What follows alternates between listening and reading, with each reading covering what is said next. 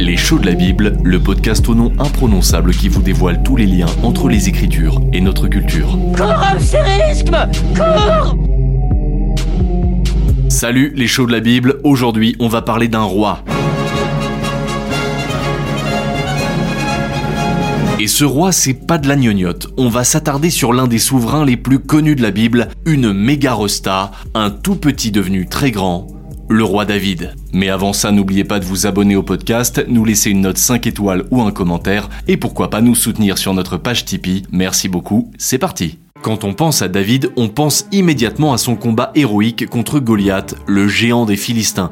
Mais aujourd'hui, on a envie de parler de la face sombre de David, son côté Mr. Hyde, car il est loin, très loin d'être impeccable, on va le voir.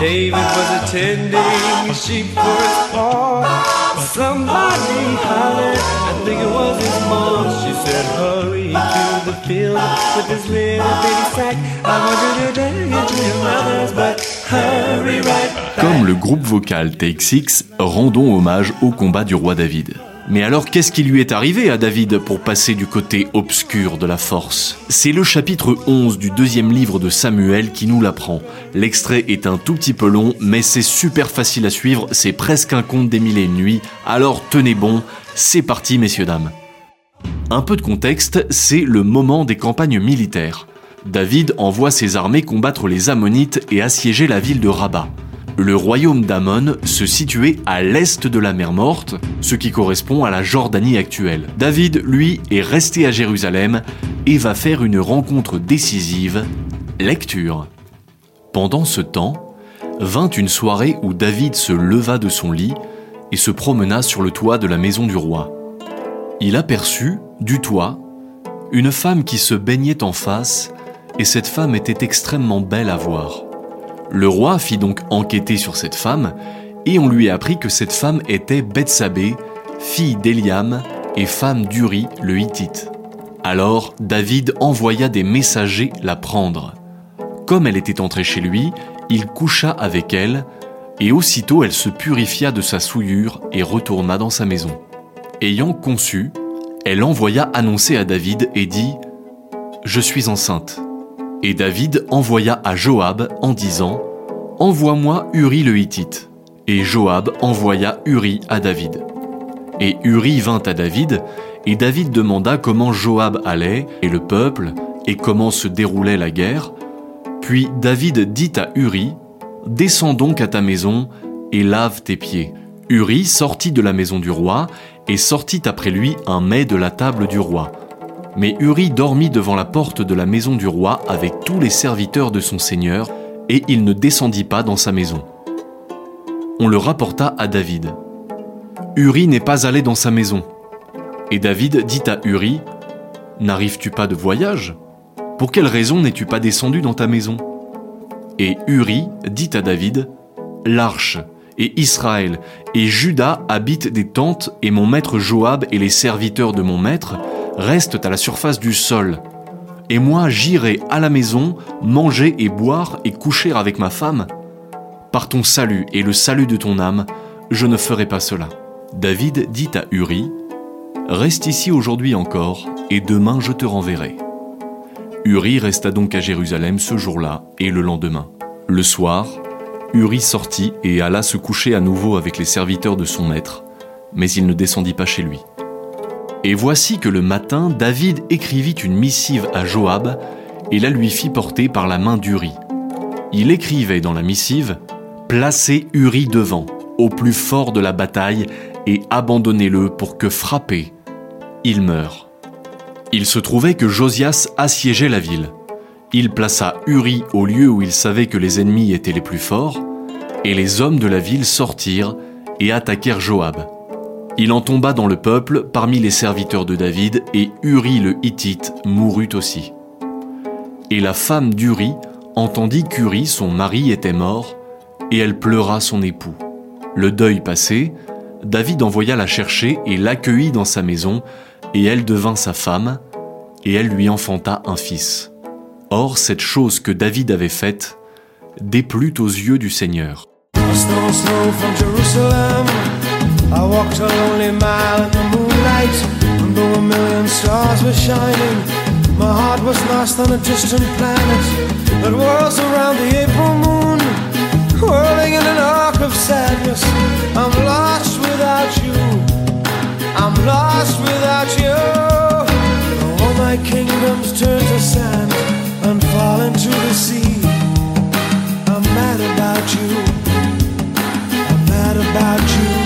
Dans sa chanson Mad About You, Sting se place dans la tête du roi David. Il est obnubilé par Bethsabée, la femme d'un soldat, et semble prêt à sacrifier ses responsabilités pour cet amour. Mon royaume pourrait bien se transformer en sable et sombrer dans la mer. Je suis fou de toi.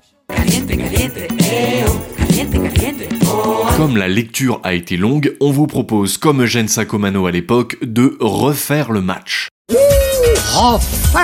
Et on va prendre le soin d'éclairer chaque détail afin de passer cette histoire de mœurs au peigne fin. Le roi David couche avec Bethsabée, la femme du soldat Uri parti au champ de bataille sur les ordres de David. C'est pas la grande classe. Pas de bol, Bethsabée tombe enceinte. David doit trouver une parade et décide de rappeler son soldat. David ordonne alors à Uri d'aller se laver les pieds chez sa femme. En fait, ici, David l'invite à coucher avec elle, car dans la Bible, le pied est un euphémisme pour parler du sexe. Oui, la Bible aime les images suggestives que nous avons le devoir de vous dévoiler. Donc en gros, David fait le gros lâche. A l'inverse, Uri est extrêmement loyal. Il sait qu'il est interdit par la loi pour un soldat de se réjouir quand ses camarades sont au combat. Comme il aura du mal à résister au désir de retrouver sa femme, il refuse de rentrer et préfère dormir à la porte de la maison du roi. C'est ce qu'on appelle être prudent, plat du pied, sécurité. Se trouvant alors dans une impasse, David s'enfonce un peu plus et creuse la tombe d'Uri. Il ordonne à l'un de ses généraux de l'assassiner.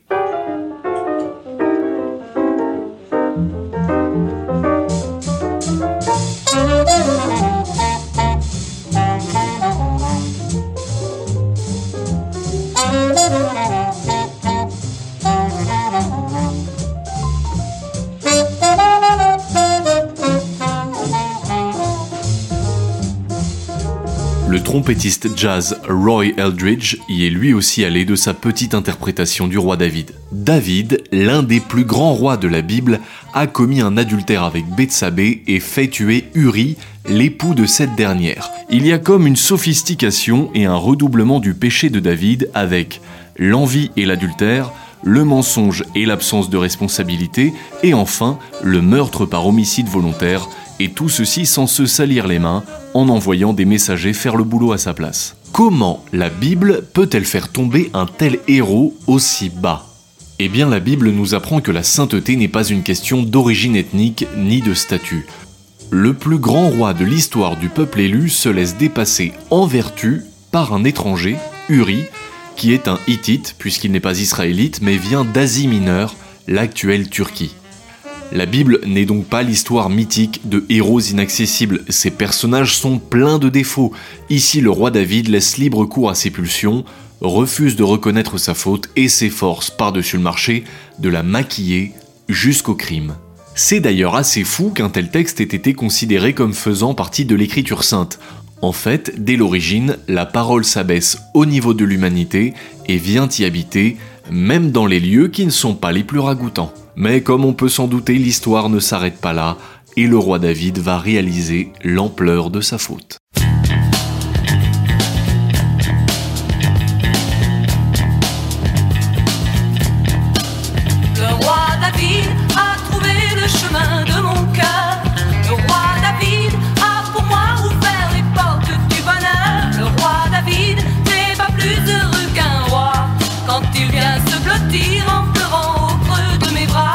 Voyage un peu kitsch chez les yéyés avec Sylvie Vartan qui s'émeut d'un David en pleurs. Transition parfaite pour parler de la repentance du roi David. Et pour ça, il faut aller voir le chapitre suivant, donc chapitre 12 du deuxième livre de Samuel. Le roi David va rencontrer le prophète Nathan. Ainsi donc, le Seigneur envoya Nathan à David, et lorsqu'il vint à lui, il lui dit, Il y avait deux hommes dans une ville, un riche et un pauvre. Le riche avait des brebis et des bœufs en très grand nombre, mais pour le pauvre rien du tout. seulement une petite agnelle qu'il avait achetée et avait laissé vivre. Elle avait grandi avec lui et avec ses fils ensemble, elle mangeait de son pain, buvait de sa coupe et dormait sur son sein, elle était pour lui comme une fille. Mais comme un certain étranger était venu chez le riche, celui-ci s'abstint de prendre de ses brebis ou de ses bœufs pour apprêter le repas pour cet étranger qui était venu chez lui.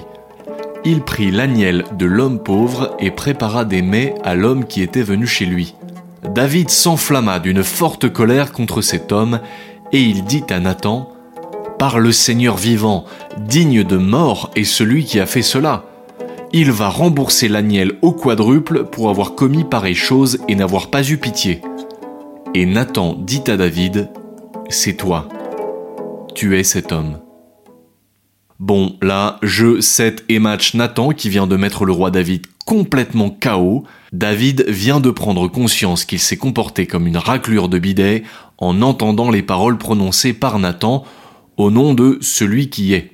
Alors, David va se repentir et pour trouver ça dans la Bible, il suffit de tourner des pages pour aller dans le livre des psaumes, recueil de poèmes lyriques adressés à Dieu en prière. Et au psaume 51, on y trouve un chant attribué à David, le fameux Miserere, le titre est la traduction en latin de son premier mot, pitié. On a déjà beaucoup lu, donc on ne va pas vous le lire, mais on va plutôt vous faire profiter du psaume avec le compositeur Allegri, un thème musical archi connu dont on ne se lasse jamais. Quand la musique se mêle parfaitement à la puissance du récit biblique, ça donne des chefs-d'œuvre absolus.